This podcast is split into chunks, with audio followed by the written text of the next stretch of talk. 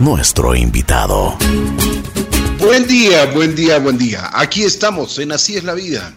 Tengo el gusto de presentarles el día de hoy a un invitado muy especial. Desde hace mucho tiempo eh, teníamos, eh, teníamos la ilusión, primero, teníamos también el trabajo, la responsabilidad, y dijimos algún momento queremos tenerle a este muchacho, a este ser humano que nos dio muchísimas alegrías.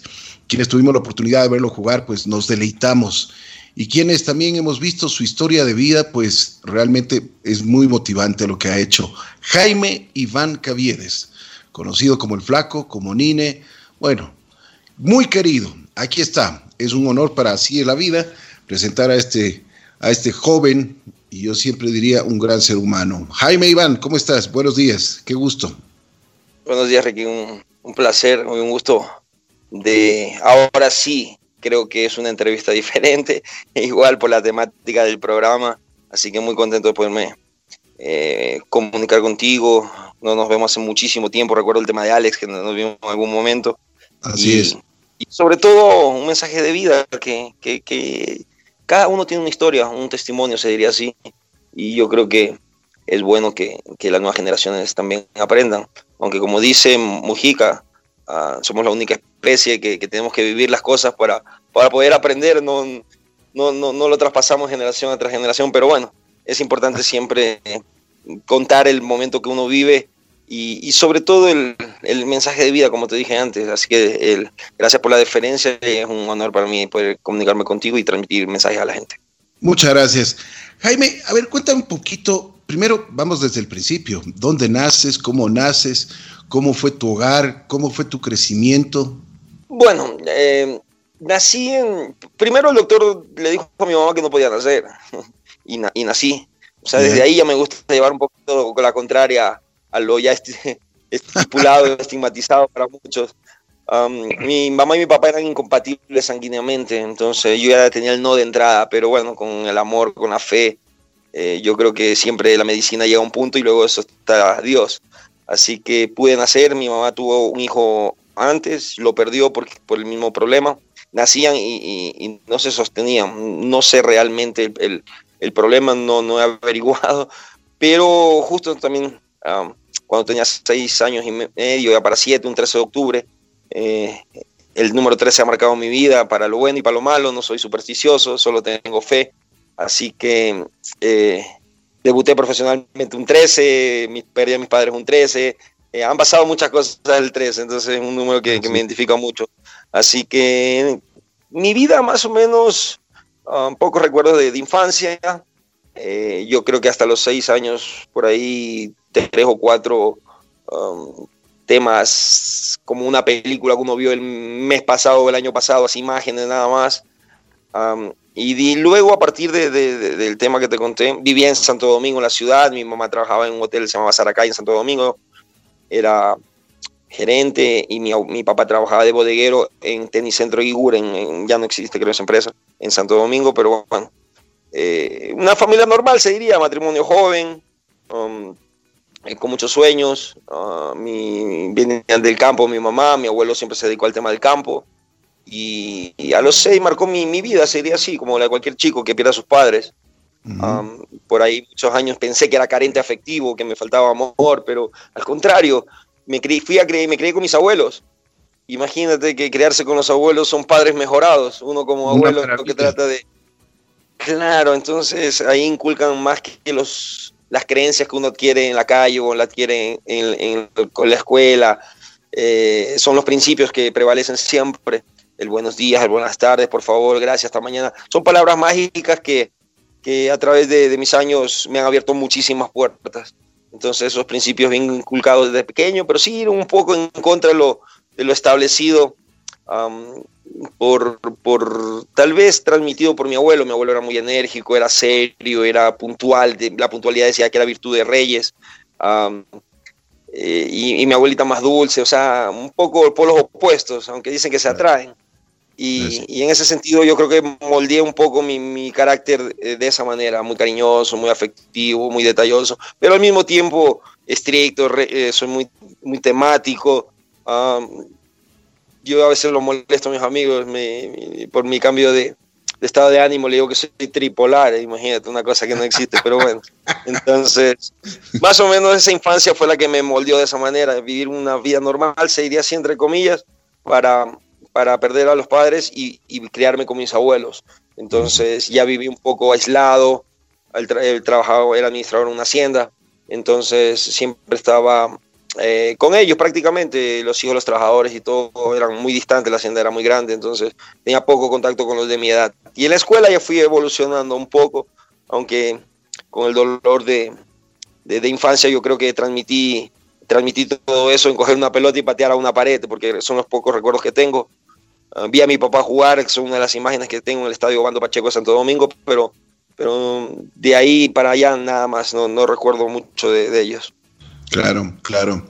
Eh, yo creo que eh, tú, tú hablas de tus padres, pero ¿no crees que te marcó eso, que el, no haber vivido con ellos, el, el, no, no fue una carencia que tú tuviste de niño? Claro, una etapa normal sería así, pero tampoco no soy excepción.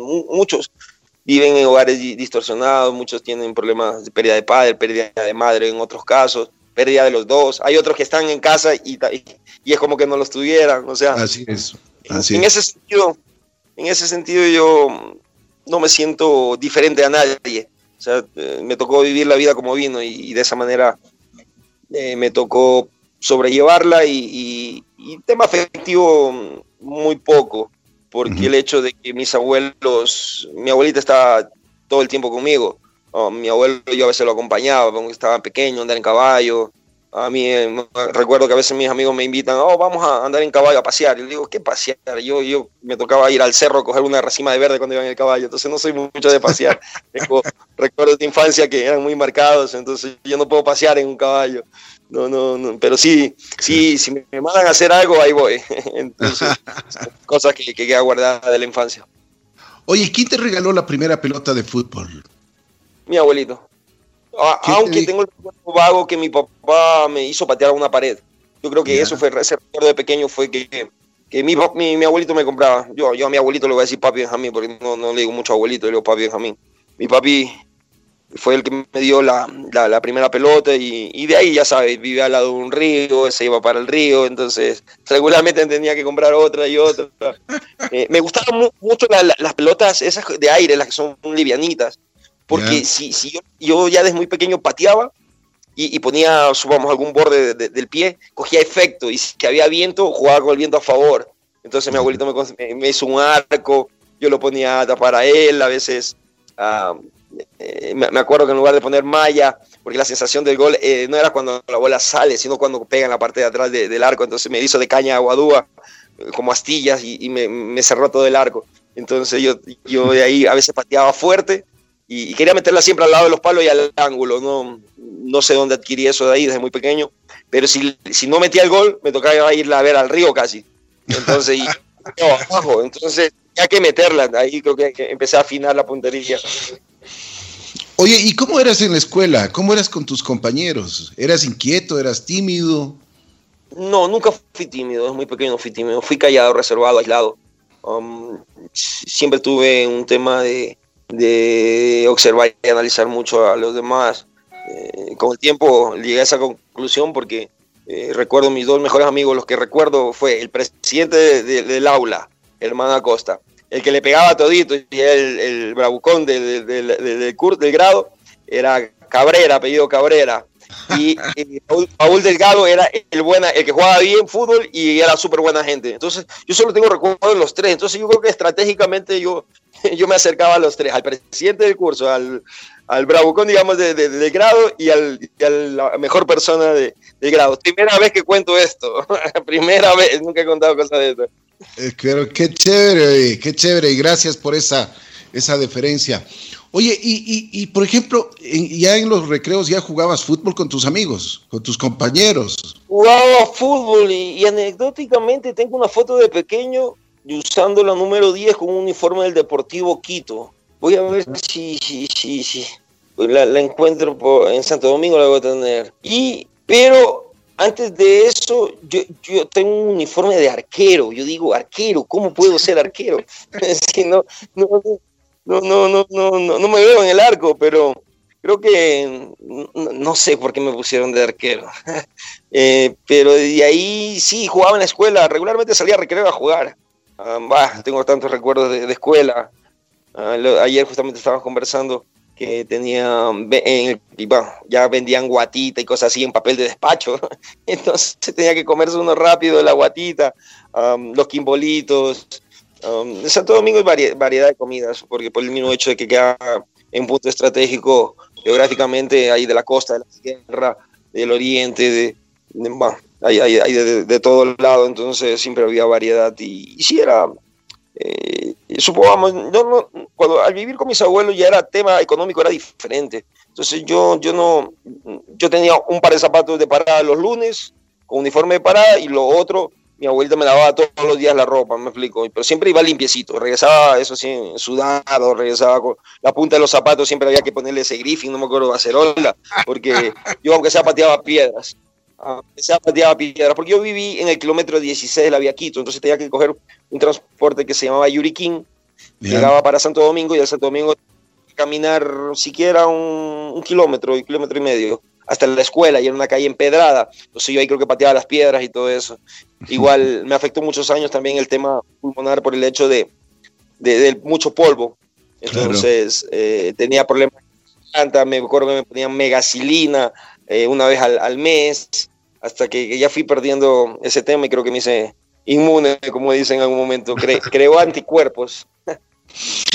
Oye, Nine, ¿y, y cuándo, por ejemplo, ya, ya en la secundaria ya comienzas ya a ver que el fútbol puede ser una profesión para ti o todavía no? No, nunca lo tomé como profesión hasta el día de hoy. Lamentablemente hubieran pasado, hubiera tenido otro camino de vida, pero bueno. Um, en el colegio jugaba igual, en Santo Domingo ya me vieron jugar un equipo, jugué en el ADAC, que se llama, que es Asociación de Amigos Colorados, fue mi primer equipo. Tenía un compañero que se llama Mario Carrillo, y, el papá era directivo de ese equipo, ahí conocí a la familia Vega, que hasta ahora es mi gran amigo el Vega, eh, tuve la oportunidad de conocerlo en el equipo sub 10, si no me equivoco. de ahí hubo un torneo de Colacao, que era hace muchísimos años que había unos minerales, recuerdo, eh, y nos daban Colacao en, ya en jugar en, en, en, coliseos, era baby fútbol se llamaba. Entonces yo creo que la escuela fue la que me catapultó, diríamos así, a jugar en los equipos y empecé a jugar en, Chavos con Don Sabu Santillán. Mi primer entrenador fue eh, Ñato Mendoza en Santo Domingo. Después de Don Sabu Santillán tuve muchos años con él también. bueno, muchos años hasta esa época. Jugaba en los Chavos, jugué en Talleres, jugué en casi todos los equipos en Santo Domingo. Y como mi tutor legalmente, como anécdota, mi tutor legalmente era mi abuelita, porque quedé la tutoría de ella. Mi abuelito no costaba en los papeles, el que firmaba los, los los transferencias o pases en ese sentido era mi abuelito. Entonces cuando pasé a Melec, todo el mundo se peleaba mi pase, pero no, no era legalmente. Entonces sirvió como una estrategia. Qué anécdota. Oye, ¿y, y, ya eras destacado cuando jugabas en los Chavos, por ejemplo? ¿Ya te destacabas? Que he goleado casi en todos los torneos en Santo Domingo, hasta que recuerdo, pero yo no era el que más llevaba la pelota, el que más driblaba, el, el mejor técnicamente, um, el que más corría. Yo era el que le empujaba, punto. Nada más.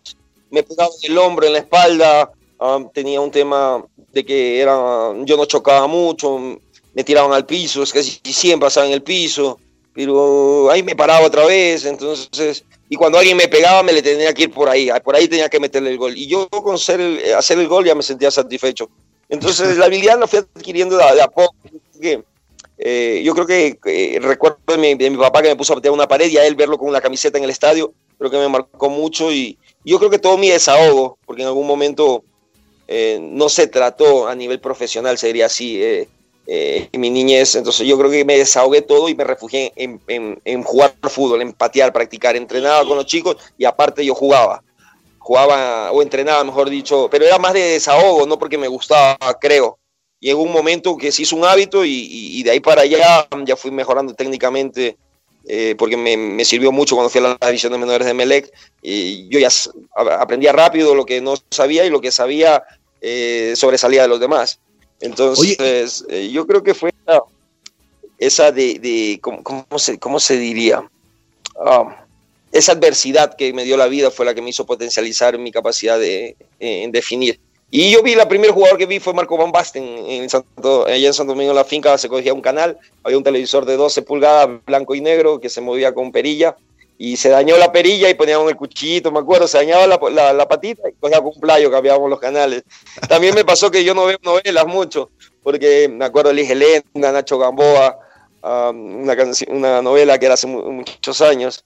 Claro. Y, era mecánico, yo, yo, vuelta, eh, eh, yo, yo no veía la novela porque yo movía la antena que era de techo, entonces para que mis abuelitos puedan ver, me decían, ahí, ahí, ahí. Cuando ya salía la señal, yo ya iba a ver la novela y me decían, no, se movió, que está lluvioso, me acuerdo de eso. Y cuando salía eso como lluvioso, otra vez, entonces no novela. Y, pero sí vi en ese televisor, vi a Marco Van Basten jugar en el Milan de Italia y fue mi primer jugador y mi ídolo hasta ahora. ¿Y qué, qué pensabas cuando, cuando lo veías a él? quería jugar en el Milan, algún día quería jugar en ese equipo y coincidencia debuté en, Italia contra el Milan. Claro, increíble. en ese momento eh, ya empecé a soñar, ya me, gustaba, sentía una adrenalina diferente, sentía que pertenecía a, una cancha de fútbol, que pertenecía a, ese mundo, diríamos así. Um, en el camino ya fueron pasando cosas, pero hasta ese momento una ilusión inmensa de poder jugar. Un partido que marcó de diferencia a los 14 años en Santo Domingo fue a jugar la selección del Ecuador sub-17 y yo estaba jugando en la Concordia en otro equipo, un equipo de talleres, estaba jugando ahí. Y, justo creo que me regresé con, con, un amigo, con, con Ike, eh, regresamos hasta el mismo equipo y me llamaron. Me, encontré por ahí eh, en la calle, yo me iba para la, la hacienda y encontré una persona que me dijo, Iván, ¿quieres jugar contra la selección sub-17? Y tú vas a jugar un equipo de segunda categoría, que eran chicos ya más grandes y era edad hasta 25 años, creo, no, no recuerdo bien hasta esa edad. Y yo dije, bueno, juego otra vez. Y a lo que voy entrando al estadio no me quieren dejar entrar porque era muy pequeño, muy flaquito para todos. Decían, no, está loco, no quieres entrar. No, yo voy a jugar, tuvo que venir el entrenador. Recuerdo que tenía unos zapatos de mi papá muy... Eh, estaban nuevos, pero eran muy viejos de, de edad porque eh, eran de él, imagínense. Entonces jugué con ese partido y le metí cuatro goles a la selección de Ecuador. No te Ahí ya quedé en la vitrina. Ahí quedé en la vitrina. Me decían el pele blanco, recuerda, ahí tengo un recorte. Mi tía creo que los tiene, yo no soy mucho de recorte. Y, ese fue el primer partido que me expultó interprovincialmente, se diría así. Porque ya me, no me pudieron esa selección porque ya estaba muy conformada esa selección. Ahí me acuerdo que había un jugador de Santo Domingo que se llamaba Edu, eh, Edu eh, Corozo, que era una sensación porque lo había comprado Barcelona, no sé cuántos millones de sucre, pero igual terminé yo metiendo cuatro goles y, a ellos. Entonces la gente, eh, ya, empecé a, conocerme a nivel de Santo Domingo, diríamos así, porque en el tema de fútbol siempre tuve la suerte de quedar goleador en, muchos torneos y ese marcó un antes y un después, en, diríamos, en Santo Domingo. Qué bien. Oye, ¿cuándo fuiste ya a las inferiores del Emelec? ¿Y quién te llevó? ¿Cómo así? ¿Cómo así Emelec? ¿Fuiste hincha del Emelec siempre o no? No, no, yo no, no veía mucho fútbol. Ah, mi, tema diario era pescar, y hasta ahora lo hago. Mm, otras cosas, cosas de campo. Me, encantaba, quería ser veterinario, quería ser militar, quería ser... Mm, eh, eh, esas dos aficiones las tenía, o, o, esa proyección tenía. De ahí, justamente por coincidencia de ese partido, yo quedé en la retina de los entrenadores y no me pudieron llevar a esa porque ellos venían entrenando tres meses ya en procesos, microciclos y eso. Y, no pude, no, no, no me llevaron, pero dijeron, a la próxima convocatoria te llamamos. Y así fue. Al cabo de tres meses, yo ya, perdón, yo ya fui a un tema de, de selección de Pichincha, recuerdo que tuve compañero Juan Aguinaga. Juan Aguinaga con 14 años fue mi compañero. jugamos en el TEN un torneo, yo Recuerdo que igual fui a probar, me entré y estaba de vacaciones, siempre de vacaciones. Eh, yo viajaba a visitar a mis tíos, eh, los trimestrales, fin de año. Entonces fui a visitar a mi tío, fui al Deportivo Quito a entrenar con, con Carlos Barreto, con un amigo Martínez, que estábamos ahí, jugamos. Eh, por coincidencia, justamente ahora, ¿cómo es la vida? La hermana de Carlos, Yoko, tengo un tema de sachet de, gel antibacterial, que soy imagen de ellos y, estamos en, ese negocio tantos años después. Imagínate lo que conocí a Carlos a los 14 años. Y de ahí empezamos a jugar. Eh, metí un gol de cabeza, me acuerdo. Y gol de cabeza, aunque todos recuerdan el gol del Mundial, yo no cabeceé nunca. Van Basten hacia chilenas. Entonces, yo no iba a aprender a, hacer eh, a cabecear, yo solo chilenas, algo más difícil. Y, el primer gol que me vieron para esa selección fue de, cabeza. Ok, me llevaron, ah, fui ahí y ahí coincidentemente en Manaví jugaba Tony Moreira, que fue compañero de Melec, estaba Pelé García de Machala, del Oro, que era de Melec, Carlos Hidalgo, Carlos Ramos, um, Loquito Hidalgo, muchos, muchos que me encontré después en las categorías menores Melec, dos, eh, un, año, un año después, fui compañero de ellos, pero jugamos ese torneo, quedé goleador, quedamos cuartos en la provincia, y de ahí me pasan a la selección sub-17 Ecuador, lo que me habían dicho que me iban a convocar. Llegó a la selección y éramos 20, entrenamos 15 días. De los 15 días jugamos contra Espoli, el equipo de ese año era, eh, recuerdo que era Alfonso Obregón, los hermanos Jaut, eran eh, Wagner Rivera, era un equipazo. Y jugamos contra ellos, la selección sub-17 Ecuador contra ellos, y ganamos 1-0 y metí el gol. Y así mismo, fue un rebote y lo empujé. Me llama el un entrenador de la categoría mayor, de selección de mayores, me llama, me dice, eh, yo pensé que me iba a feliz, dice, te llaman en el camerino, el, entrenador de ella. Yo dije, oh, qué, qué, bien, increíble. Es que me van a llevar a la selección de mayores. Yo, ahí soñando un poco. Fui por allá y me dijo, tú, tú eres buen jugador, técnicamente bien, bien. Y en ese partido se rompe Tibi, pero no un compañero, y quedamos 19 y solo viajaban 18.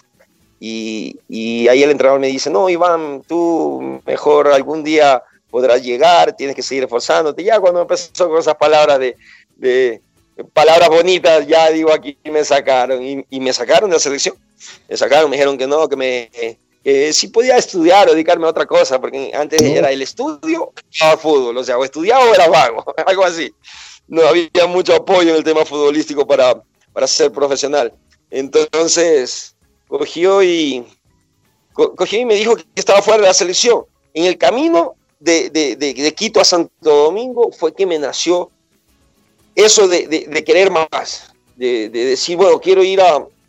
¿Qué pasó? Pues yo, yo llegué llorando regresando de mi abuelo, creo que fue de las últimas veces que lloré, en un lapso de mucho tiempo casi 15 años, 20 años que no, no, no, no tuve la valentía, no, 15, 14 años, 14 o 13 años que no tuve la valentía de, de, de o crecí con esa creencia que los hombres no lloran, entonces siempre fue muy duro, pero no, eh, llorar no te hace más ni menos hombre, pero sí te hace desahogarte de mucho, eso lo aprendí con el tiempo.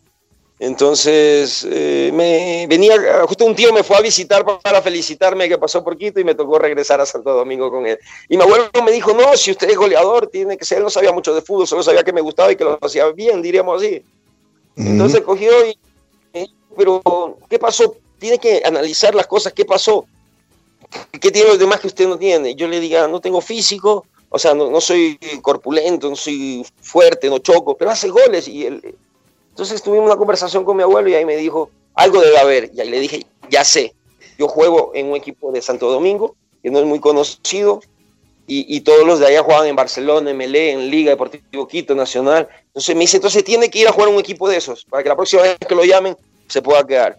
Y ahí nació el tema de que viajar a Guayaquil y, vivir donde un tío para poder, para poder eh, jugar. Ahí llegué a Melé a probarme como todos, um, no conocía a nadie, aunque tenía amistad mi tío con Roberto Garcés, eh, con Carlos Garcés, el, el polillo. Carlos, sí, el polillo. Carlos Garcés, y le decían gallina, porque él, él, la familia de él, un tío que él vivía, él era muy rápido, de muy pequeño, y mi abuelo conocía al, al tío de él, eh, y mis tíos también han sido amigos, porque ellos eran, también creo que trabajaban en, Hacienda, en finca así, en, en Cafi, me acuerdo, eh, se llamaba, y de ahí fui a probarme, y coincidentemente pasó que me quedé para el último equipo, porque los delanteros alzaban de, de 100, alzaban 50 que eran delanteros. Entonces iban escogiendo así, empezaban a iban sacando los chicos. Y justo nos tocó jugar, ya éramos pocos, y, y nos tocó jugar contra el equipo sub-16. Eh, yo ya tenía 15, 14, 15 años, 15 años ya tenía, yo a cumplir 15 y nos tocó jugar con el equipo sub-16, en el cual estaba Carlos Hidalgo, estaba, estaban algunos chicos que, que fueron compañeros en ese equipo. Jugamos contra ellos y ganamos 4 a 0 y metí los cuatro goles, otra vez. Entonces de ahí ya me quedé, con el profesor Varela, recuerdo. de ahí ya me quedé y ese fue mi inicio en MLA, diríamos así. Pero nunca, nunca fui hincha de ningún equipo, no tenía, solo tenía el fútbol italiano. Qué bien, ¿no? Qué bien. Oye, ¿y cuándo, cuándo fue la primera vez que debutaste tú ya en, en la categoría ya de primera? De ahí empezamos a formar un equipo, a ver, había Barcelona, Emelec, eh, Filancart y Aso Guayas, eran los equipos más fuertes en Guayaquil. Y Aso Guayas estaba Roberto Ponce dirigiendo, entonces Roberto, eh, estaba dirigiendo de, presidente, de Aso Guayas. Y, y, Aso Guayas pasó, Roberto Ponce se fue con Don Peche para Emelec y todos los chicos que él tenía en las categorías menores los puso a Emelec. Imagínate, de cuatro equipos se unieron dos. Ahí llegó Candelario, llegó Giancarlos Ramos, llegó Rubiera, llegaron algunos chicos que entonces formamos un equipo en el cual de ensueño se diría así. Aparte, estudiábamos, los que éramos fuera, la mayoría éramos fuera, Moreira ya llegó Tony, llegó Machala, de Machala llegó eh, Conejito, yo le decía Pele García, y muchos chicos de afuera ya empezaron a llegar, Víctor Paul Mercado, que era de la Concordia, entonces nos dieron beca en un colegio, el Liceo Cristiano, y imagínate salir de la casa a 6 y 4 de la mañana, a entrar a las 7, eh, eh, estar en clases, eh, salir 12 y media um, a entrenar, porque nos dieron beca en el colegio, entrenábamos en el colegio, comíamos en el colegio, nos íbamos cada uno para su equipo, en su mayoría éramos de Melec, otros eran de Barcelona, otros eran de otros equipos, pero en mayoría éramos de Melec, y entrenar otra vez, y luego regresar y llegar a la casa a 6 de la tarde, pongamos. Y eso hacerlo durante un año, dos años juntos. Entonces, los que jugábamos en Melec éramos la mayoría de los titulares del colegio y, nos conocíamos de memoria, empezamos a jugar de memoria.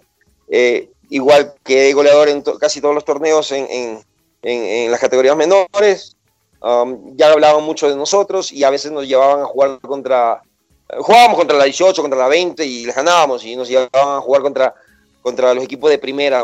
nos empezó a llevar ya en la época de eh, Don Omar Quintana, nos empezaron a llevar para allá y, y por ahí le hacíamos, no, no, digamos que le ganábamos al comienzo, pero, pero si algunos partidos sí le ganábamos, y ellos nos caían a patadas, pero nosotros con la ilusión y seguíamos jugando. Eh, la impotencia de ellos, porque ellos a ah, jugar con juveniles no los motiva, cuando ya tenían dos adentro, se motivaban y nos metían cuatro, pongamos así. Entonces, ya fuimos creando un nombre, ya muchos se fueron a la selección sub-17 de Ecuador, yo no fui porque estuve en el equipo de primera ya desde el 95, 95, un año y medio después de que yo llegué, ya con 16 años estaba en el equipo de primera y debuté en el 95, justamente a, pocos días de cumplir 17 años, o sea, debuté a los 16 y, y, fue por coincidencia también, como, como todo lo que me ha pasado en la vida, diríamos así. ¿Qué sentiste cuando debutaste en primera?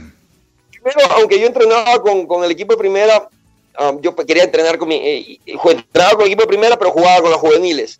Pero un día eh, en un partido el tema era que nosotros ya no jugábamos los preliminares, porque según los, eh, según los equipos, eh, los jugadores del equipo de primera, nosotros les dañábamos las canchas y por eso habían perdido un par de partidos. No echaban la culpa a nosotros y eran ellos los que perdían, pero bueno. Entonces empezaron a dejar los partidos a después del partido de primera.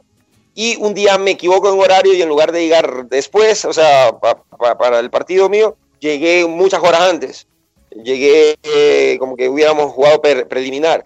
Y me recuerdo que Máximo Tenorio tenía acumulación de cinco tarjetas amarillas, en esa época eran cinco, ahora son cuatro, eh, y no pudo jugar y tuvo que salir a la concentración porque no, no podía jugar y le faltaba completar a alguien. Y como yo entrenaba con el equipo y llegué antes y me encontraron ahí, en lugar de llamar a otro jugador ya grande, aunque algunos se molestaban porque no los convocaban, ya cada uno hacía su vida los fines de semana, me imagino. Y como yo llegué, me dijeron, ven acá, entra. Digo, no, yo quiero jugar en la juvenil. No, me dice, vas a debutar en primera, mejor. Yo le digo, ¿qué voy a debutar? No, sí, me dice, cuando metamos el tercer gol, tú entras a jugar.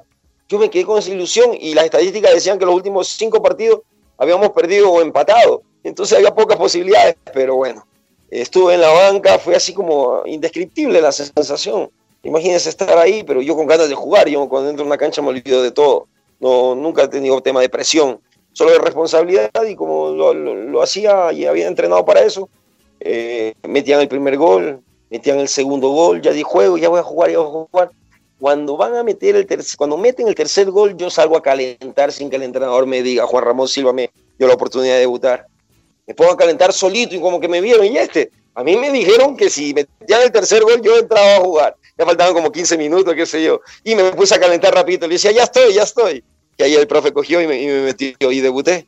debuté, indescriptible la sensación. Me recuerdo que la primera jugada, eh, Alex Ceballos la coge del arco y la patea, yo, yo la recepciono con, con, el muslo y la pateo así mismo, o sea, la pelota nunca tocó el piso y pegó en el palo y salió la bola, casi hago un gol de debut, hubiera sido anecdótico. Pero bueno, sí, y debuté. Termina, termina el partido, yo con la emoción cojo y, y todos me dicen que va, me felicitaron y me dijeron, de la camiseta, recuerdo. La empecé a guardar y vino el gerente, el eh, Guzmán, me acuerdo, muy amigo, cogió y, y me dijo, y, él siempre era muy, muy enojado, así, muy, muy estricto, decía, Iván, tienes que volver el uniforme, me lo utilaron, me dijo que no, la, que no le devuelto el uniforme. Le digo, no, me, me dijeron que me lo puedo llevar, te recuerdo, no, no, no, si te la llevas ya, mañana entrenas en las divisiones menores. Pensó que, que, que como amenazarme, no sé. Y yo lo quedé mirando así, bueno, cogí mi camiseta, me la llevé y al otro día estaba entrenando las divisiones menores. Y durante un año no subí al equipo de primera. ¿Por qué? Porque yo no pensaba jugar. me explico.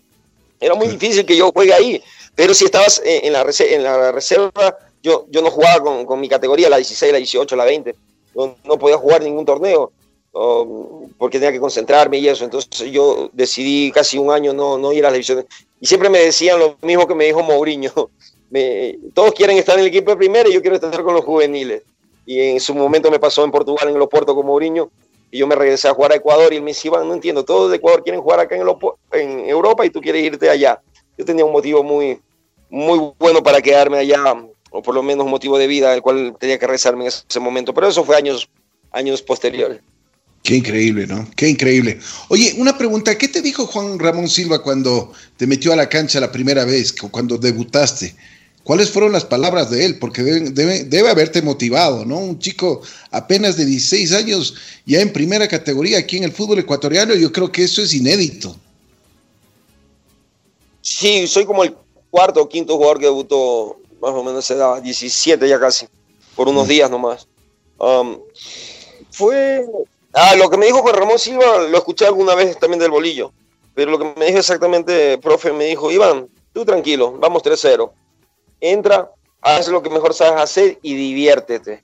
Yo lo quedé mirando y listo, profe, y entré. Fue así, así de, así de simple y así de categórico. Qué bien, ¿no? Qué bien. Bueno, y se te nota porque cuando tú entras a una cancha de, en cualquier parte del mundo, te, te vas a divertir. Para mí es igual jugar en el barrio con mis amigos, jugar en Santo Domingo, Lobando Pacheco, jugar en, en, el estadio de Melec, en el San Siro, en el del Real Madrid, en el Giuseppe Meazza, para mí es igual en Qatar, en China, solo me falta jugar en otro planeta para ver qué sensación tengo, pero en, este planeta, para mí, mucho tiene el tema de, de, jugar, eh, de jugar y, y, concentrarme. La bola que... Eh, alguien me dijo una vez que si yo jugaba indoor, yo, le digo, mientras la pelotita sea redonda, algo le hago, algo, algo puedo hacer. Entonces no, no tengo mucha diferencia. Al llegar a Guayaquil también el tema llegué a un sitio donde eran invasiones, llegué a Colinas de la Alborada, que en esa época eran invasiones, llegué a la casa de un tío, él tenía sus comodidades, tenía piscina, tenía todo. Um, lo hizo complejo porque los chicos del barrio le querían que, que él trabajaba en la cervecería nacional, entonces tenía, tenía sus, sus cosas. Y, y, y, ahora es un complejo, se llama La Cascada, ese complejo es muy, tiene muchísimos años porque los vecinos decían, déjenos bañar la piscina. Entonces se venían a bañar y algunos parecía que se iban a, a bañar y dejaban sucia la piscina. Entonces él empezó a cobrar en sucre, no recuerdo que algún dólar pongamos eh, transformado en sucre. Y, y, de ahí fue haciendo otra piscina, otra piscina, hizo otra piscina, hizo un complejo. Pero fue la, el, el, tema cuando yo, yo, yo estuve ahí. Eh, de ahí aprendí, como quien dice, lo que es calle, pero con limitaciones, porque yo tenía un objetivo claro que era jugar fútbol. Ya, ya, ya, ya quería llegar a profesional, ya aprendí un poco más de, del fútbol extranjero y, y de, de, de, otras cosas, eh, temas futbolísticos. Entonces, eh, aprendí a jugar indoor en la calle, aprendí a, a convivir un poco con, con, con, con, la gente sencilla, gente humilde. Eh, y ahí fue la transición que, que tuve. Um, y por mi carácter, porque mi mayor virtud y mi peor defecto, creo que a veces, bueno, siempre ha sido mi carácter, eh, por inexperiencia, por, por inmadurez, por decisiones muy apresuradas. Y es parte de la vida, porque de ahí yo no tuve un guía. Pues ya, mi tío andaba en sus negocios, yo, yo tenía mucha libertad a los 14, 15 años, pero nunca cogí un mal camino. Imagínense que yo, yo la primera vez que, que tomé alcohol fue a los 30 años. Entonces yo tenía bien mis objetivos claros. Mucha gente por algunas actitudes que he tenido en equipos, que me he ido y eso, piensan que es por, por algún tipo de adicción o algo, pero no, no, hasta ese momento no fue por nada de eso, fue más por decisiones propias, por hacerlo más con el corazón que con la cabeza. Es algo que me cuesta a veces mucho tomar decisiones y, como en la vida todo debe tener equilibrio, entonces me tocó aprender la vida como vino. Y fui a vivir a, no vi lo que era campo, la gente sencilla te mira a los ojos, te ayuda siempre. Acá vuelta, como decía mi abuelito, en, en la ciudad se, en el campo se vive y en la ciudad se sobrevive. Entonces me tocó también vivir el lado, el lado contrario de la moneda, pero siempre encaminado en el tema deportivo y en el fútbol. Imagínense, siendo un complejo, el cual había, había bebidas, había otras cosas. Yo nunca porque quería jugar y los jugadores no beben. Los jugadores estudian, los jugadores... Entonces fui bien encaminado en ese sentido hasta esa edad. Oye, Nine, tú, tú haces una campaña espectacular aquí en el fútbol ecuatoriano. Eres el goleador máximo que ha tenido los campeonatos nacionales. O sea, llegaste a ser el mejor, pero la metías de todo lado. Te tropezabas y la metías. Impresionante. Y eso te, te, da una fama, pero extraordinaria. Me imagino que eso también cambió tu vida personal, ¿no? Cambia, cambia. Aunque escuché a alguien que dice por ahí que la fama y el dinero no cambian a las personas. Al contrario, las muestra tal y como son, porque ya a, mayor volumen se diría así. El tema de, proponerme, nunca, nunca pensé en, siempre pensé en meter goles, pero no en romper un récord, no, no, no llegar más allá de eso, diríamos así. Eh, yo creo que fue la negociación, yo había debutado en el 95, en el 96 llegó Marquintana de Melec, um, ya teníamos ya tenía más o menos jerarquía, sería así, los, los juveniles, ya para el equipo de primera teníamos una buena camada. Y, y, en el 97, cuando inicia la pretemporada, yo ya estaba igual con ellos más, ya, ya no era de solo, ya estaban Giancarlo, estaba Hidalgo, estaba Carrera, estaba Pineda, que justamente el hijo juega ahora en Emelec. ya, ya, ya, ya éramos más, éramos más. Y Omar Quintana tomó la decisión de, de incluirnos en el equipo de primera ya sería en el 98, a comienzo del 98, porque nosotros alternábamos, pero muy poco. Yo empecé a jugar ya los últimos meses, como te dije, el 95, 96 fue una transición, jugué casi nada en equipo de primera, pero en los juveniles sí rompimos récord a nivel nacional, hicimos el primer campeonato de reserva, quedamos campeones. Recuerdo que el Deportivo Quito era un equipo muy fuerte en esa instancia. Em, eh, de ahí empezamos nosotros como a crear un nombre para el año 98, um, los juveniles iban a arreglar un contrato, no un contrato profesional, diríamos así, eh, pero sí un mejor contrato de juvenil, porque en juvenil recibíamos ayuda de empresarios, que regularmente salvaba para los pasajes, y ya en profesional ya era otra cosa. Pero eh, había mucha generación de jugadores, excelentes jugadores, Verduga, Fajardo, Iborrón, Batallas, una generación, eh, es Eduardo Smith, que ya el Cookie había llegado el 96, yo hice pretemporada con él, ya tuve mucha afinidad con el Cookie Juárez, porque éramos delantero, definíamos, Graciani se va para México en el 97, unos, unos días antes, yo jugué un clásico en el 97, marco un gol, entonces estaba en la, expectativa de la gente por todo lo hecho en las categorías menores, y nos llaman a arreglar el contrato, llamaron a 10 juveniles. Los 10 juveniles fuimos, fuimos donde a la oficina de Omar estaba Alan Nieto y, estaba Leonardo Escobar. Estaban los tres directivos. Pero nos habíamos puesto de acuerdo entre los juveniles en cobrar un, sueldo, no sé cómo cuantificarlo, pero más o menos diríamos, si la ayuda era de 100 dólares que nos daban, lo, en esa época era de Sucre, pero bueno, sí.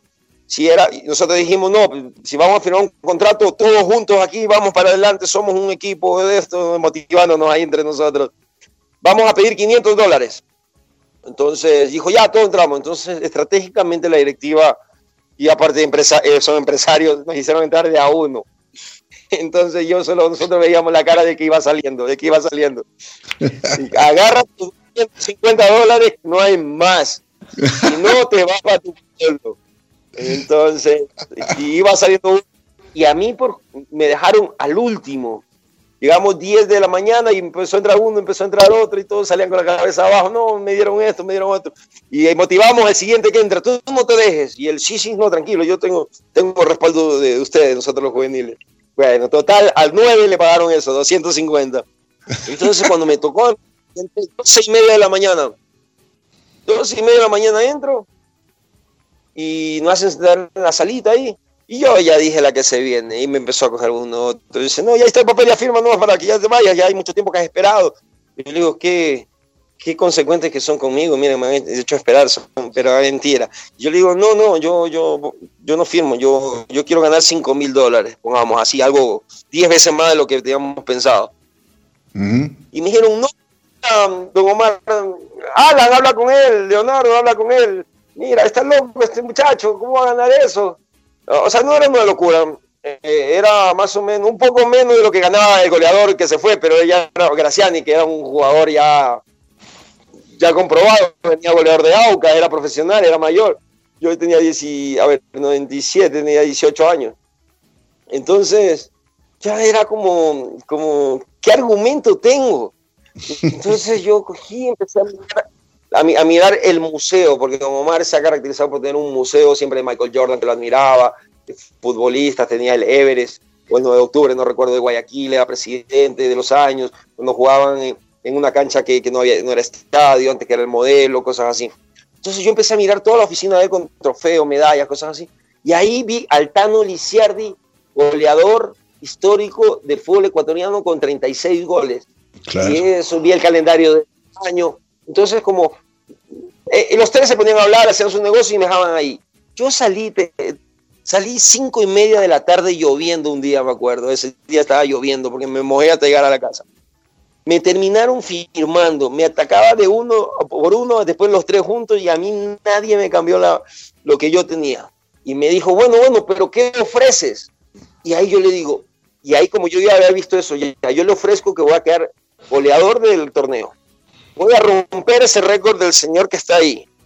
Y yo, eh, a lo largo de las horas, yo empecé a estructurar los partidos, el calendario que estaba ahí, y en cada, a ver, un equipo un gol, otro equipo dos goles. En este equipo, bueno, puede haber empate, bueno, aquí no meto un gol, acá sí, acá no. Total, mi cuenta salían como, como 53 goles. Entonces, vas a meter... No, voy a pasar el récord y voy a quedar goleador, voy a pasar el récord.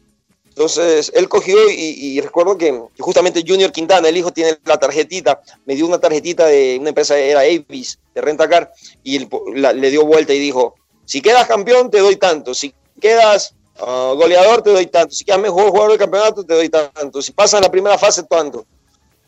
Entonces yo cogí mi tarjetita y me la guardé, pero lo hicieron con más en sentido de broma, me explico, porque pensaban que nunca iba a suceder.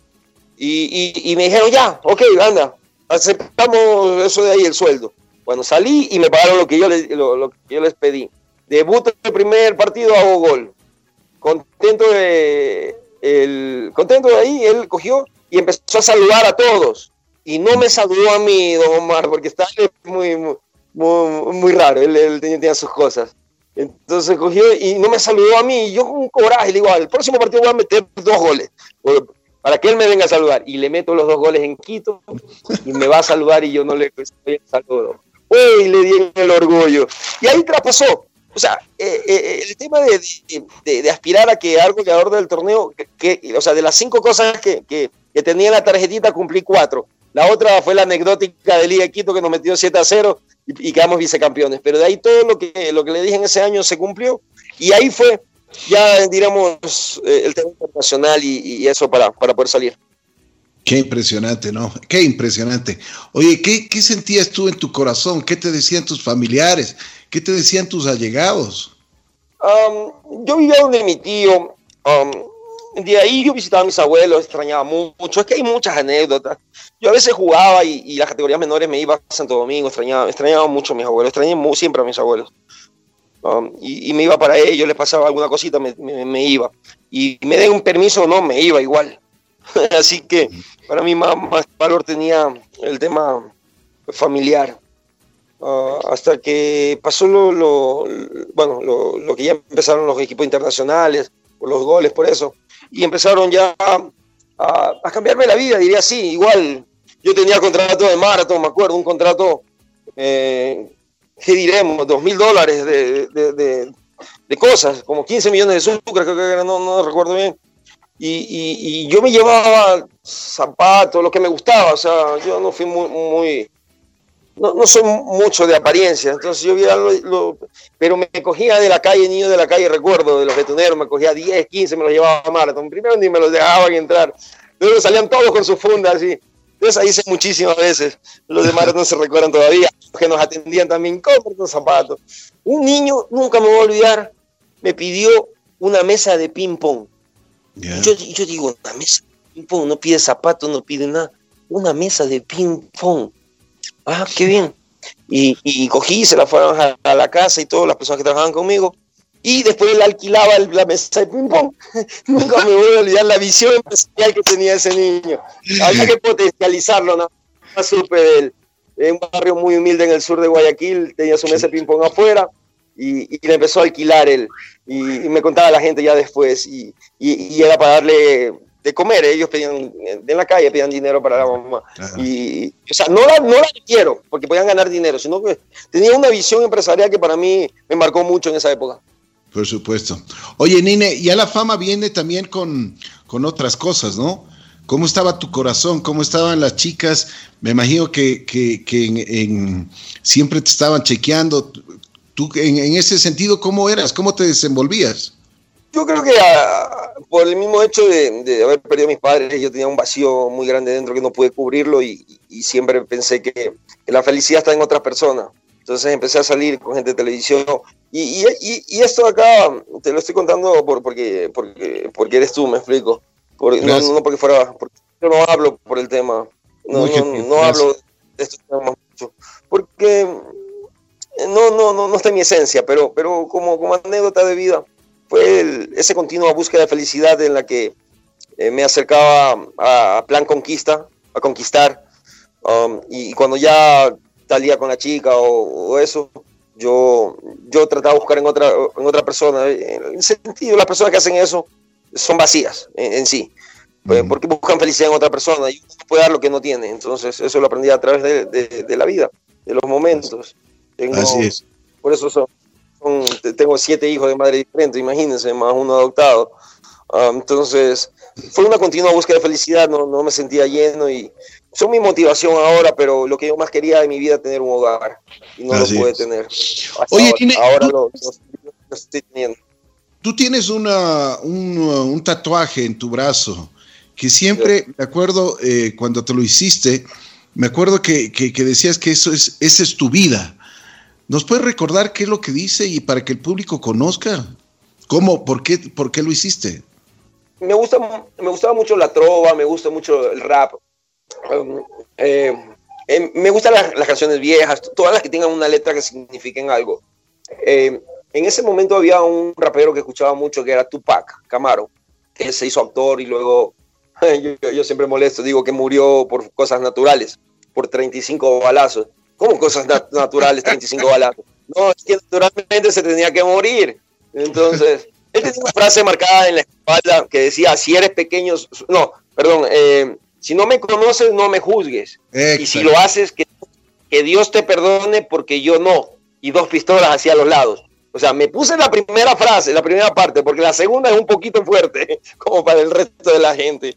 Entonces, me, la puse en el brazo. Recuerdo cuando llegué con algunos tatuajes de Europa. Um, esa me la hice en Estados Unidos. Um, mi abuelo me decía, mijito, ¿qué es eso? Le digo, papi, eso de ahí es eh, una forma de expresarse de la juventud en Europa. Ah, me dijo. ¿Y no sería mejor que se exprese cantando, bailando, escribiendo, pintando, qué sé yo, de otra manera? Entonces le digo, sí, papi, era buena razón, pero de ahí empecé ya eh, con la afición de los tatuajes porque igual como era poco expresivo hasta esa, hasta esa época, bueno, muchos años fui poco expresivo, tenía un cierto alejamiento con la prensa, ah, no hablaba mucho, eh, porque tengo un motivo, esto tampoco no lo he contado mucho, no dos veces creo. Eh, Revista Vistazo llega a la, a, a, la casa y, y, le dicen a mi abuelita que yo les había dado permiso de entrar, yo no estaba, yo estaba entrenando, una chica embarazada, recuerdo la, dejó entrar y, y, le, le, empezó a preguntar cosas y, mi abuelita empezó a hablar. Entonces primero entraron sin autorización. Luego eh, se me llevaron tres fotos que les publicaron después en, la revista y, nunca me las devolvieron y hasta ahora no las tengo. Entonces yo creé un resentimiento con, uh, generalicé a todos, me explico, y ahí, ahí me equivoqué porque no, no hay que generalizar a todos. Entonces por eso, por eso yo creo que hasta ahora yo creo que causa un poquito más de expectativa o, o, de morbo, diríamos así, para las personas por el mismo hecho de, de no haber sido muy comunicativo con la, con la, con la prensa. Recuerdo que mi abuelo en un momento me dijo que que eso, me, eso era egoísmo. Le digo, ¿por qué papi egoísmo? Si al contrario, soy muy abierto, muy generoso. Sí, me dice, pero hay que ser coherente. De buenos sentimientos también está yendo al infierno. Tienes que hacer cosas buenas que te traigan cosas buenas. Tú puedes hacer cosas buenas y te traen cosas malas, no es coherencia. Claro, eh, así es. que no podía ser egoísta a la gente, de poderle transmitir lo que yo he vivido, porque es una experiencia de vida y algún día puedo marcar a alguien, me, explico, o sembrar algo en alguien. Y todo eso lo, a través de los años ya, ya lo he ido pensando, lo he ido uh, madurando, sería así, y por eso ahora soy un poco más expresivo con, con todos, pero tengo mi razón por la cual fui muy apático, sería así con la prensa. yo, yo entablaba una buena relación con las personas que, que hacían las entrevistas en, en, cancha, pongamos, porque yo no entrevistaba, pero yo conversaba con ellos, y tengo muchos amigos que hasta el día de hoy son lo que me ha dejado del fútbol, porque al final uno patea una pelota o puede hacer cualquier cosa, pero lo más importante de la vida, antes que tener, hay que ser, decía mi abuelo, ser persona. De acuerdo, de acuerdo. Una cosa, eh, ¿cómo fue la llegada tuya a, Europa, al fútbol europeo, a, ese fútbol que, que, yo creo que la mayoría de, de profesionales en, en, en, este deporte quieren, quieren ingresar? Tú tuviste realmente la fortuna de llegar al Perú ya me acuerdo con, con, bombos y platillos. Yo creo que fue eh, en una época, pero que, que, nosotros ni soñábamos, ¿no? Yo tenía dos opciones, era el Tenerife y el Perú ya. de ahí dice, empezaba el tema de internet y todo eso, y ahí gente ya, porque era muy difícil tener un buen empresario de fútbol acá. Con el tiempo, justamente Pepe Chamorro es muy amigo y es de los empresarios más fuertes, para mí el mejor. Eh, lo conozco desde mi infancia.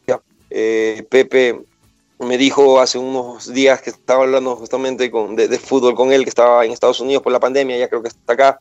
Él me dijo, Iván, si yo te hubiera manejado, ¿dónde estuviera? Yo le digo, Barcelona, Real Madrid, Chelsea o Manchester. Seguro. él me dice, lo mismo pensaría yo. Entonces, eh, llegó el tema del romper un récord mundial, fui a Alemania a recibir un premio, se empezaron a acercar ya empresarios, ya veedores de, de, de equipos, y vino una persona que me marcó mucho la vida, posteriormente lo voy a contar, pero eh, Ramón Martínez era el directivo gerente deportivo del Tenerife, era, fue gerente deportivo de Real Madrid, y posteriormente cuando yo fui al Valladolid de España, él Real Madrid y luego fue otra Real Madrid. Él fue la persona que, que, me vio jugar acá y me, que yo iba a jugar en Europa, que él algún día sabía que yo iba a ir a un equipo grande. Eh, específicamente el Real Madrid, me, lo dijo en ese momento. Um, entonces, se decidió por el Perú, yo creo, por el tema de, económico, que era mucho mejor para el club. Y, me tocó viajar, me tocó viajar para allá, ya tal vez me hubiese quedado dos años más acá, un año más para consolidarme y me directo a un equipo grande, pero, pero era lo que había, no había jugadores allá en Europa, entonces tenía que agarrar eh, ese barco sí o sí en ese momento, me explico, la decisión fue, fue tomada.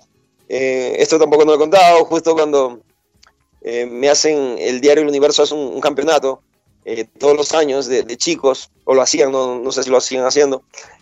yo fui a la inauguración de ese campeonato 3 de la tarde y, mi vuelo salía a 8 de la noche, 8, 9 de la noche, perdón, 9 y cuarto, recuerdo exactamente. Salía el vuelo para España directo y, y de ahí iba para Italia. Entonces yo me quedé me quedé con los chicos y cuando terminaron la, inauguración no sabe la cantidad de chicos y de niños que se me acercaron así. Y me hicieron un círculo, estaba casi toda la cancha llena. Y, me tocó firmar autógrafos. Y cuando ya me iba, eh, había firmado unos 100, 200, qué sé yo, y faltaban muchísimos más. A lo que ya me iba, yo dije, no, me pasó de pequeño que un compañerito de escuela quería firmar un, un jugador de Santo Domingo y él no le firmó y se fue, lo miró y se fue, y él se quedó triste. Entonces yo recordando eso de ahí, cogí y seguí filmando. De las 5 hasta las 7 y 40 no había llegado al aeropuerto, imagínense. Tuve que hacer malabares para que, para que me puedan embarcar. Y justo era el día que yo me iba a presentarme en el Perú ya. Recuerdo eso ahora. Qué bien, pero bueno, eso habla, eso habla de tu buen corazón, eso habla de tus bases, de tus principios que te dieron en tu casa y eso es importante. El, acordarte de tus, de cómo eras tú de pequeño cuando lo que cuentas, ¿no? O sea, el, haber sentido también una, necesidad.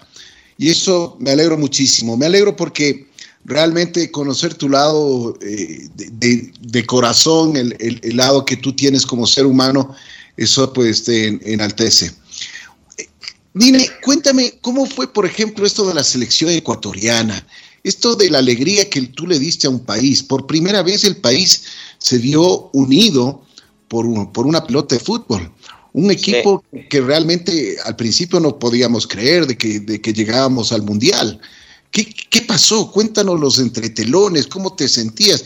Ese día contra Uruguay, por ejemplo, yo creo que es el, creo que es el, es, el gol que más eh, se ha visto en la, en la, pantalla en, eh, en, Ecuador. Tenía 12 años, estaba, ya fui a vivir a Santo Domingo para poder estudiar, por, ya se me hacía complicado ir de la finca, mi abuelo tenía una casa allá y con mi abuelita íbamos todos los domingos en la tarde y rezábamos los viernes a la finca. Estaban jugando los chicos del barrio y, y, no me dejaron jugar con ellos porque no me puse el nombre de un jugador de, de esa época de Barcelona en Melec. No había mucho fútbol internacional, no se veía. Yo decía que era Marco Van Basten y nadie lo conocía. Entonces, yo, no, ponte el nombre de un jugador ecuatoriano, lo, típico que hacen los niños. Y yo dije, no, yo, yo soy Iván. Y no me dejaron jugar. Y en ese momento yo creo que eh, yo había escuchado algo de la selección que no había clasificado al mundial en una eliminatoria pasada y cosas así. Yo dije, no, están, no van a hacer jugar al que algún día les va a clasificar al mundial y va a meter el gol. y, ellos igual me dejaron jugar, pero me quedó marcado eso. De ahí empecé ya la selección por, por los goles, ya por, mis actuaciones en, la, en, el equipo. Eh, ya empecé a entrenar con el profesor Sevilla, los, primeros, el Pacho Maturana, que está en la selección de mayores, ya me había visto, Dusa ya también sabía de mí. Y empecé a jugar en la selección cuando llega el tema esencial de la pregunta de que llegó el bolillo, fue, fue como todo se fue dando. Había un tema de regionalismo, entre comillas, que decía. Um, el bolillo siempre decía que había tres grupos, los del Chota, los, de Esmeralda y yo. que yo era una cosa aparte porque yo comía por otro y comía encocado y cuando no quería no, no hablaba con nadie. Yo no hacía grupo, yo siempre me sentaba en una mesa diferente, vueltas chicos marcaban mucho, su, su, con los que tienen más, más amistad, me explico. Entonces el bolillo se dio cuenta, fue un proceso con el bolillo, llegó el bolillo, fue el bolillo es un entrenador, un buen entrenador, el cual entrena tácticamente, físicamente es un físico, o sea, hace todo lo que hace un entrenador, pero el plus que se hace amigo de uno, se hace amigo y, uno puede contar con él en cualquier situación, entonces, por eso fue uniendo, ya fue cambiando los chicos en cada comida, y ya ponía uno de un lado, otro de otro, entonces fue, fue integrándonos, fue uniéndonos dentro. La base fundamental de una clasificación, siempre lo digo, eh, es los jugadores, eh, es eh, la directiva, es los ecuatorianos y la prensa, los cuatro, con cada uno un pilar. Si están todos para el mismo lado, el resto es cuestión de tiempo. Entonces, qué pena lo que se esté viviendo ahora, ojalá que ya se puedan esta situación arreglar un poco del tema dirigencial, pero bueno, eso es otro tema. Y, el Bolívar fue uniéndonos de a poco. Y de ahí, anécdotas del Bolívar hay mil. Um, por ahí eh, fuimos educando un poco al público, diríamos así. Nosotros íbamos perdiendo 1-0, manteníamos el mismo juego de mantener la pelota en medio campo, vayamos perdiendo, no nos desesperábamos y la afición cuando veía que remontábamos, ellos silbaban cuando íbamos perdiendo, ah, después ya no. Y recuerdo con Pancho Ceballo, que fue mi compañero de habitación, siempre fue en los equipos, en la selección fue siempre mi compañero de habitación. Creo que un poco soy un poco extremo para, para el orden o, algunas cosas, en, debo tener mucha mucha empatía con, con la persona que tenga, yo cambié como tres o cuatro de compañeros, no quería ir porque eran desastrosos, cada uno con sus, sus cosas de música y cosas así raras. Entonces, con Pancho respeto mutuo desde el primer momento. Um, yo creo que porque era arquero también me, me gustaba mucho conversar con él, que me, que me enseñe sus debilidades, diríamos así, o que potencialice mis virtudes y entrábamos una amistad de, hermandad que hasta ahora la mantenemos. Y el proceso, yo recuerdo el primer partido eliminatorio fue contra Venezuela y Pancho la puede contar. Pancho, le digo, Pancho, vamos a clasificar al Mundial y voy a meter el gol de clasificación al Mundial. Y justo el último partido era en Chile contra Chile, porque el penúltimo fue con, Uruguay acá, que ya clasificamos, fuimos clasificados a Chile. Me dice, Iván, si clasificamos, flaco, flaco, me dice, flaco, flaco, si clasificamos, yo me regreso de Chile caminando. Listo, Pancho, acuérdate. Y hasta el día de hoy, él se acuerda y dice, no, algún día tengo que venirme caminando de Chile. Entonces, el proceso fue, fue increíble. Eh, mantuvimos la condición de local que fue importante y sacamos puntos afuera. El partido de Perú, en el cual el team marcó el gol, también nos, nos acercó más a la, eliminatoria por la instancia que estábamos. Y luego salió el gran día, el día del día, antes y después del fútbol ecuatoriano, que diríamos ese 7 de noviembre. Y, y el, el ah, entró Alex, nos mete en el primer gol y nosotros no nos apresuramos, ya habíamos ganado experiencia, teníamos jerarquía, sería así. Entonces empezamos a mantener la pelota igual, hasta que confiaban mucho en nosotros con el team. Nos llegaban pocos balones arriba, nosotros éramos más de pivos de apoyarnos. Y, con el team nos mirábamos, había partidos, team, no nos llega la bola. Sí, pero por lo menos no estamos corriendo a marcar, la mantenemos. Sí, pero no nos llega bola. Le digo otra vez, me dice, Iván, la que tengamos, metámosla, nada más. El tema del team también es, es un poco anecdótico porque eh, la gente del Chota eh, es muy particular. Ellos son muy ellos, son eh, tiene una personalidad más definida, son, eh, y, tocar, entrar al grupo, de saber que, yo no soy egoísta, eso lo veíamos en los entrenamientos, pero yo, sabía que tenía que ser estratégicamente afuera una amistad. Yo iba a la habitación de ellos, las primeras veces veía novelas, no me gustaban las novelas por lo que le conté de mi abuelo, entonces me quedaba ahí mirando un rato, pero para que tener más empatía con ellos hasta que por ahí ya por ahí me hablaban un poquito, luego más, luego más, ya comía porotos con ellos, yo comía alguna cosa que les llevaba, hasta que fuimos entablando una amistad y, y en un momento yo llegaba solo con el arco y como mi virtud siempre fue definir, diríamos así, o intentar definir, yo ya le desalaba para que la meta el team. Entonces el team empezó a, a, seguirme siempre, saber que eh, él siempre dice, justamente estaba hablando la, la, otra vez sobre el tema, él lo ha tocado muchas veces, que, que, cuando yo cogía la pelota, él no sabía qué yo iba a hacer, era el jugador que no sabía qué iba a hacer. O, o, o empiezo a llevar la pelota y, puedo meter el gol, puede ser opción de gol fuerte, o la puedo dejar ahí para que la empuje, porque yo daba pases de tacos sin ver y de diferentes maneras. Y el gol de Brasil, donde nació el antes, el, eh, donde nació el sí se puede, diríamos así, fue de esa manera.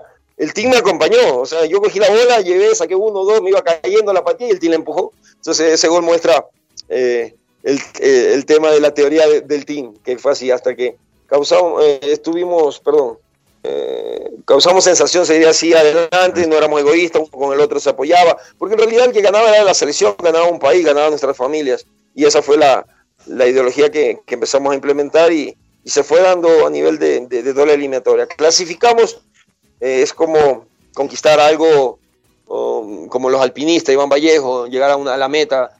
Eh, el Bolillo decía que lo, mejor de un mundial son las eliminatorias más que el mundial en sí, porque el mundial se pasa rápido, son tres partidos, pierdes, te elimina, va a la siguiente fase, te pueden eliminar, pero una eliminatoria dura un año, dos años. Entonces, eh, lo mejor de un mundial son las eliminatorias, y esa eliminatoria la vivimos de una manera anecdótica para contar muchas historias y sobre todo inolvidable. Dicen que a los amigos cuando hacen, cuando son amigos en la cancha nadie les gana, ¿no? Yo me acuerdo una, una expresión y que, y que te, la, te la digo ahora. Alex eh, Aguinaga, me acuerdo un día estábamos conversando y me estábamos conversando de todo un poco y, y, salió tu nombre y me dijo, uh, el flaco es extraordinario, o sea, el flaco es un genio, un jugador pero fuera de serie, o sea, realmente es admirable, me dijo. Eh, o sea, y me, pareció que, esas palabras llenas de, primero de, honestidad, de, cariño y también de respeto a una profesión, a un, a un recorrido que tú has tenido, de uno, de uno de los grandes también, como Alex Aguinaga, pues eh, yo me quedé, te, te, digo, sinceramente me emocionó, porque dije, claro, por eso, por eso ellos son, eh, entre ellos se, se, quieren, se respetan, se, pues cualquier cosa que, cualquier cosa que, ustedes la tengan que resolver, la resuelven entre ustedes. Y, es, y, a ese, y a ese grupo de amigos no les gana nadie. Y así fue. Nosotros eh, ratificamos, nosotros fuimos herederos de, un legado, sería así, que ya teníamos una base con Maturana, teníamos una base con Dusan y con otros entrenadores. El Bolillo siempre decía, eh, yo voy a quedar por la historia en la selección, pero el que armó la fiesta fue el Pacho, eh, el que armó la fiesta fue eh, Dusan El que hizo los invitados fue Maturana. Y el que bailó con la más bonita fui yo. el proceso de, de, la selección durante todos los años. Él también recalcó mucho trabajo y la base de los jugadores que tenían, me explico. Entonces, de ahí lo que es Alex para mí también como persona, un caballero y dentro y fuera de la cancha espectacular, un ídolo dentro por todo lo, lo, lo que transmitía en la cancha y, sobre todo lo, lo, que transmitía afuera. Eh, Alex, eh, él me conoce bien como soy yo. Um, yo soy simple y dicen que lo simple es complicado, entonces por eso para mucha gente estoy complicado, pero en realidad soy simple. Y el tema del compañerismo, de hermandad, eh, los entrenamientos diarios, uno hace jugadas, hace cosas así que a veces son mejores de las que pueden salir en los partidos, diríamos así, y a través de los años que nos conocemos, creo que fui creando alguna empatía con él y, y siempre el respeto mutuo um, lo, lo, hemos tenido. Yo creo que uno de los que más merecimos la, la clasificación en esa época fue eh, el que me mereció más la clasificación en esa época fue Alex, porque él vivió tres, cuatro eliminatorias, creo, antes. Esa fue su última eliminatoria. Nosotros, vuelta, algo, eh, la sombrita Espinosa, Iso Méndez, fuimos a la primera y le pegamos al número, como quien dice. Pero Alex no, Alex vivió lo que es, los mismos ecuatorianos le rompen los vidrios, los insulten y cosas así hacían los hinchas antes. Entonces él vio el cambio eh, y, y, el legado que dejó para, para, las nuevas generaciones que ya la cojan de otra manera, pero él, él fue un, un héroe, sería así, un, alguien que, que marcó mucho para el fútbol ecuatoriano. En algún momento hizo un comentario sobre el mejor jugador ecuatoriano de la historia. Eh, eh, lo amplió un poco, para mí son tres, Alberto Spencer, Alex Aguinaga y, Toño Valencia. Eh, y, pero yo me quedo con Toño, yo digo eso, porque yo lo viví más, me explico, yo Alex lo cogí al final, al final todo y la opinión de cada uno se la respeta. Yo, le destaco el tema de la adversidad. Él se rompió tibia y peroné. Eh, es como la vida misma, el fútbol es como la vida. Llega un momento, una situación difícil en la que tienes que no vas a ser la misma persona, que no vas a seguir el mismo camino, que te vas a ir a la derecha a mejorar o a la izquierda o, para arriba o para abajo, me explico.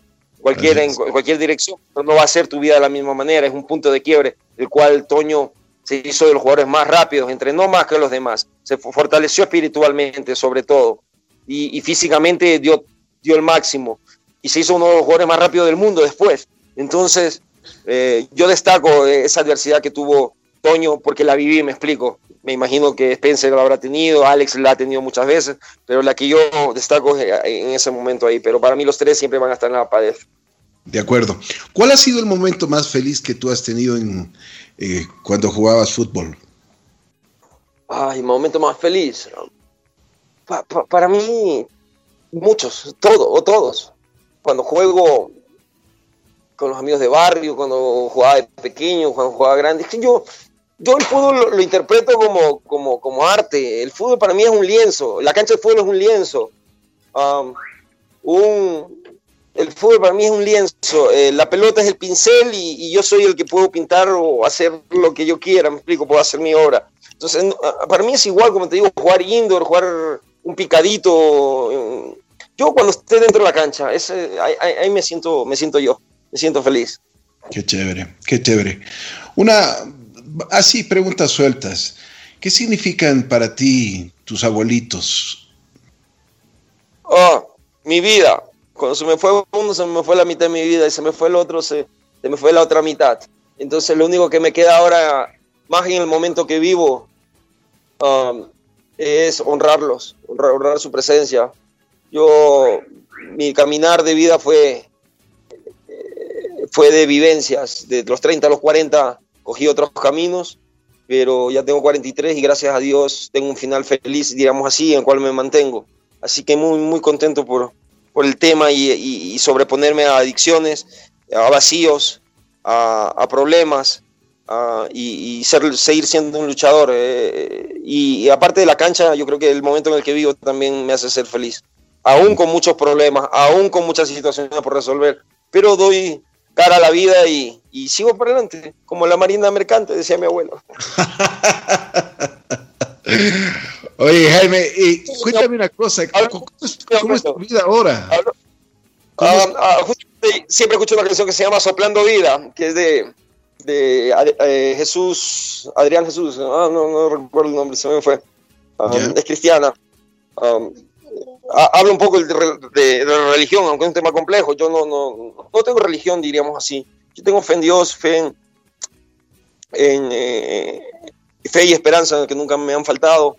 Um, yo vivo en, en, paz, diríamos, conmigo mismo. Vivo feliz, con temas que resolver. Uno de esos, mis hijos, de, de, ser padre. Ahora fue el día del padre y yo no he sido padre, diríamos así, no le he dado tiempo a ellos. Um, pero era lo que me ahogaba en algún momento. Um, ahora solo, solo estoy bien. Vivo, me despierto todos los días positivo desde hace ya un par de años y vivo de una manera diferente. Yo recuerdo la palabra de mi abuelo, el día que lo malo lo pase a bueno y lo bueno mejor, estoy en el camino. Y en ese camino me encuentro. Um, la vida me ha tratado como a todos, de diferentes maneras, pero sí puedo decirlo que, que la adversidad me ha enseñado mucho y me hace ser la persona que soy. Y sigo para adelante. Uh, vivo en Paute, aislado de todo, vivo cerca de un río, tratando de hacer un hogar, o mejor, haciendo un hogar con mis perros, con mis gatos, me pesco, tengo tiempo y, estructuro bien lo, que voy a hacer y cada paso que doy ahora. Aunque me he equivocado mucho también, pero he aprendido. Siempre las veces que, que, me levanto son más de las que me he caído, así que una vez más. Así que ahora mi tema es, mantenerme. Yo recuerdo en algún momento de las pocas veces que he hablado con Jefferson Pérez, em, me dijo, Iván, escuché una frase tuya y quieres que te recuerde no por cuántas veces te caíste, sino por cuántas veces te levantaste. Y él me dice, está bonita la frase. Y le digo, sí, eso la dije en algún momento, para que vean que, que la vida hay que continuar, hay que luchar. Y él me dice, pero Iván, está incompleta la frase. Y yo, ¿por qué de Jefferson? Me dice, porque tienes que decir que no es que te recuerden no por cuántas veces te caíste, sino por cuántas veces te levantaste. Pero esta vez te vas a levantar tan alto, tan alto, que la única razón de vivir va a ser mantenerte. Y en ese momento me encuentro. Así que Jefferson tenía razón. Como digo, ya voy para dos años y, y, muy bien, contento, contento de todo. Aún con problemas, situaciones que tengo que, que seguir dando, pero 24-7 disponible para cualquier que necesite mi ayuda, porque sí tuve grandes personas que me han extendido una mano y, y, y, ese amor de Dios sobre todo. Yo creo que los caminos que decidí tomar en algún momento fueron por, por ese vacío eh, existencial, se diría así, y, por temas de, niños o de jóvenes. Yo a veces hablo con, con, chicos, recién perdió un amigo a su hermana, dejó dos niños, uno de 10 y uno de 3 años, y, y, hablé un poco viendo el reflejo de, de mi vida, de, de, lo que el niño necesita en su momento. Entonces, servir es, es lo que me gusta, ayudar es lo que me gusta. Como te digo, mi abuelo dijo algún día que de buenos sentimientos está yendo al infierno. Imagínate, yo ayudaba por un lado y por otro estaba haciendo cosas malas. Entonces no es coherencia. Entonces ahora sí soy coherente y, soy feliz. Soy feliz. Vamos, ¿qué bueno. así? Me alegro muchísimo. Oye, ¿qué te falta hacer en tu vida? Um, en mi vida, sí, porque he hecho bastante, he hecho de todo, creo. me, aburría de todo. O sea, yo, yo, eh, yo voy a ser un abuelo sentado en una, acostado en una hamaca, rodeado de mis nietos o, de niños o, de gente contándole historias, porque, y muchas historias, muchísimas, de vida sobre todo. Ya, a veces los consejos, una persona aconseja a otra señalándola o diciéndole lo que tiene que hacer, pero esa persona no lo hace. Pero yo sí me, me, sentaría en esa hamaca uh, mirando el atardecer eh, en una montaña que algún día va a tener una, una montañita ahí para una casa arriba, seguro, y, y, y puedo contarle experiencias de vida. Eh, porque lo vivencial es mucho más, llega mucho más a las personas. Yo creo que hice de todo, de todo, de todo, y me aburrí de muchas cosas, literalmente. Eh, eso es lo que pienso. si tendrías que agradecer a alguien, ¿a quién lo harías? Ay, no, no, podría decir a una sola persona, yo Dios ante todo. Como dije, respeto mucho el tema de religiones, no tengo religión, escucho mucho, estudié en, eh, vengo de familia católica, respeto mucho el catolicismo, el evangelismo también, porque estudié en un colegio evangélico. tengo uno de mis mejores amigos, es mormón. Tengo otros testigos de Jehová, mi novia es eh, testigo de Jehová. entonces hay, hay, hay muchas muchas religiones, pero mientras uno tenga el mismo principio que sea de servir y, no hacerle mal a nadie, yo creo que en ese sentido Dios ante todo, pero si tendría que destacar a alguien, me quedaría corto porque son muchas las personas que, que de una u otra manera han bendecido mi vida y, me han ayudado en los momentos difíciles. Así que con ellos comparto, porque una tristeza compartida eh, es menos dolorosa y una alegría compartida se multiplica, así que ahora trato de, de valorar más a, las personas que han estado por, por esa continua búsqueda de felicidad. Eh, yo pasaba en muchos sitios, tenía muchas amistades y, y, no ponía cada uno en un casillero, sería, vamos así. Entonces, ahora, ahora todo lo que van de la mano les agradezco, pero hay muchos, hay muchos en Santo Domingo. Hay una persona muy especial que, que me ha ayudado siempre, en Quito también, en, en todas partes, en todas partes siempre hay alguien. Solo que a veces uno anda en otros caminos y no está atento a, esas bendiciones que van a través de las personas que Dios te las manda. Así es. Te quiero agradecer muchísimo el famoso flaco, el Nine, y Jaime Iván, un, caballero y, como siempre, yo te he admirado muchísimo, no solo por futbolista, sino porque siempre has sido un hombre que, que busca salir de la adversidad y eso eh, realmente vale la pena destacarlo. Y también me gusta por, porque tienes un gran corazón y eso te ha llevado también eh, muchísimas veces a cometer errores, pero también ese corazón te, ha hecho grande. Así que quiero agradecerte muchísimo. Has tenido la gentileza de contarnos tus historias, has tenido la gentileza también el, día de hoy de, abrirte un poco y de, y de decirnos cosas que, no había, que no habías hablado. Muy gentil, gracias Flaco, gracias Nine y gracias por, por, la vida que tú también has llevado y las enseñanzas que estás dando a mucha gente. No, muchísimas gracias a usted. Eh, seguimos conversando, tenemos todavía algunas etapas para hablar. así, es, así es. En algún momento podremos mandar también eh, más mensajes de vida seria, porque hay situaciones de las que después del fútbol profesional tomé decisiones muy apresuradas me vine de los equipos pensando en mi abuelo, en un momento me vine de, Portugal ganando lo que ni se imagina por, solo por estar con mis abuelos.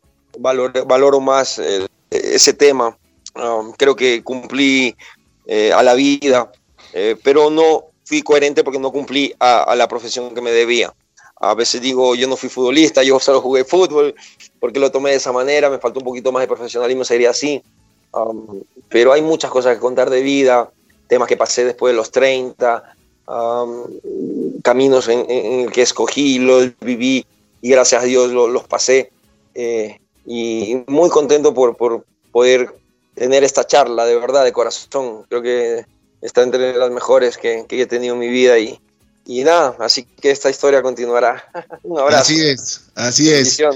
Te comprometemos muchísimo. Gracias, mi querido Flaco, Nine, Jaime Iván Caviedes. Estuvo en Así la Vida.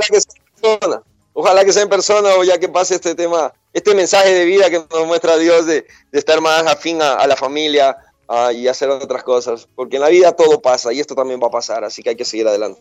Así es, así es. Cuídate mucho, que estés muy bien. Muchísimas gracias, bendiciones. Gracias. Jaime Iván Caviedes estuvo aquí en Así es la vida.